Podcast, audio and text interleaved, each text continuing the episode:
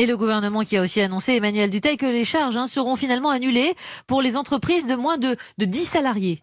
Alors, ces annulations de charges étaient euh, très demandées, notamment par euh, les organisations euh, patronales. Sans une telle mesure, il fallait s'attendre, selon ces organisations, à ce que de nombreux commerçants ne puissent tout simplement pas rouvrir. Sont concernées les entreprises de moins de 10 salariés qui ont été obligées de baisser le rideau à cause du confinement.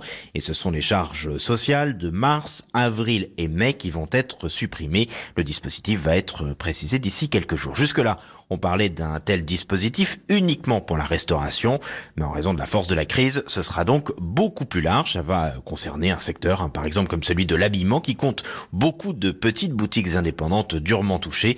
Idem pour les coiffeurs ou les libraires. Ça représenterait environ 400 000 entreprises. On parle de mesures d'urgence. Le gouvernement travaille sur un plan de relance économique beaucoup plus large. Un plan attendu à la rentrée pour euh, tenter d'aider notamment les entreprises à se relever.